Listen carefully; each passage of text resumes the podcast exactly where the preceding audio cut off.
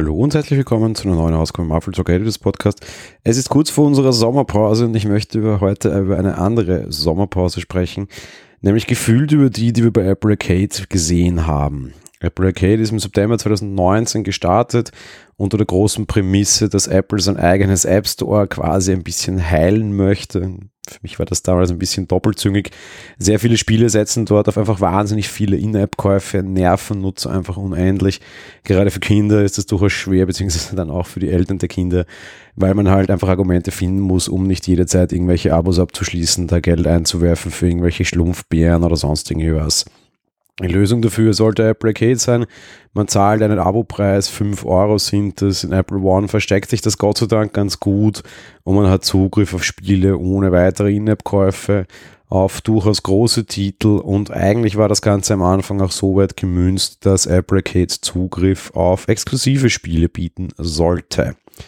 Das war von Anfang immer schon so ein bisschen, naja, Marketing-Stunt, weil wirklich exklusive Spiele waren es nicht. Exklusiv gilt insofern, als das tatsächlich exklusiv bedeutet, auf dieser Plattform gibt es nicht anders. Naja, klar, wenn man die Kontrolle über das App Store hat, ist das relativ leicht herzustellen. Man gibt dem Entwickler Geld und das dürfte so eine Time-and-Material-Geschichte sein oder vor allem Time-Geschichte sein. Bedeutet, je nachdem, wie sehr das genutzt wurde, kriegt man einen Share ab. Darf sein Spiel aber sonst auf der anderen Seite im App Store nicht zum Einmalkauf anbieten. Ein Deal, auf den sich sehr viele Entwickler eingelassen haben und den sehr viele Entwickler ausprobiert haben. Man ist mit einer großen Zahl von Spielen gestartet, wurde sehr schnell dreistellig. Und irgendwie hat man von dem ganzen Dienst dann relativ wenig weiterhin gehört. Man hat so den ein oder anderen großen Titel immer wieder mal dabei und Apple hat lange Zeit versucht, so jeden Freitag, so ein bisschen im Rhythmus von TV Plus, oder so zumindest jeden zweiten Freitag was hineinzupumpen.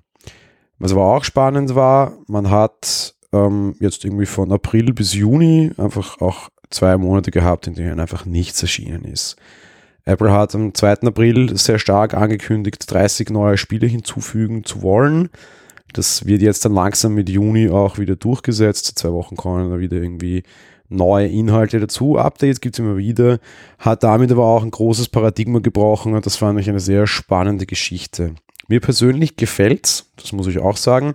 Man hat nämlich neu aufgelegt die sogenannten Timeless Classics und App Store Grades hat damit aber das Paradigma der Exklusivität komplett aufgegeben. Man hat Apps in Apple Arcade geschoben, Spiele in Apple Arcade geschoben, die es sonst außerhalb auch schon gibt oder gab, aber größtenteils auch tatsächlich gibt und die jetzt quasi ohne Werbung und ohne Code dann auch auf Apple Arcade laufen, also so quasi das Premium-Modell und teilweise so eine Art Premium-Abo einfach in Apple Arcade reingeschoben. Meiner Meinung nach ein Vertriebskanal, der von Anfang an sehr spannend gewesen wäre. Ich glaube, dass Entwickler von guten Spielen dort mehr verdienen können, als über die Schlumpfbären, die sie üblicherweise anbieten. Das mag jetzt nicht für die Großen gelten, wie zum Beispiel hm, Fortnite, die nicht mehr auf der Plattform sind. Das ist aber war schon der Inhalt vieler anderen Folgen. Das mag für viele kleinere Geschichten aber durchaus gut funktionieren und macht die Spiele damit auch wieder kinderkompatibel. Was auf der anderen Seite halt eben auch spannend ist, Apple Arcade schafft es offenbar nicht irgendwie beim Kunden zu landen und ist damit aber auch unheimlich uninteressant für Entwickler. Wir haben zwischen April und Juni sehr wohl Titel gesehen, die in den, den normalen App Store gekommen sind und die dort einfach zum auch Einmalkauf durchaus angeboten werden und dort auch funktionieren dürften, die die Charts in die Höhe klettern und dort sehr beliebt sind. Wir haben aber deutlich weniger Titel gesehen, die bei Apple Arcade gelandet sind. Jetzt geht es wieder ein bisschen los. Die Sommerphase schien ein bisschen früher gewesen zu sein. Und es gibt auch immer wieder natürlich die ein oder andere hämische Stimme. Was man da jetzt allerdings auch dazu sagen muss, und so fair muss man sein, meiner Meinung nach, oder ich möchte es zumindest sein, es war nun mal jetzt auch ein Jahr Corona. Spiele dürften relativ schlecht im Homeoffice zu entwickeln sein. Vielleicht ist es bei dieser doch durchaus technisch sehr hohen Kunst notwendig, mehr kollaborativ zu arbeiten, als das möglich war. Extrem viele Titel wurden verschoben. Wir haben letztes Jahr, also letzte Woche, Entschuldigung, die E3 gesehen und haben dort wieder nur was von Verschiebungen gehört und das war das ganze letzte Jahr während Corona auch schon durchaus so. Ich bin mir auch sehr sicher, dass der ein oder andere, sagen wir mal, größere, bessere oder schnellere Pfeil, den im Köcher hat, auch genau diesen Dingen zu Opfer gefallen ist. Apple Arcade hält jetzt bei fast 180 Spielen für 5 Euro, erscheint ein sehr gutes Angebot zu sein.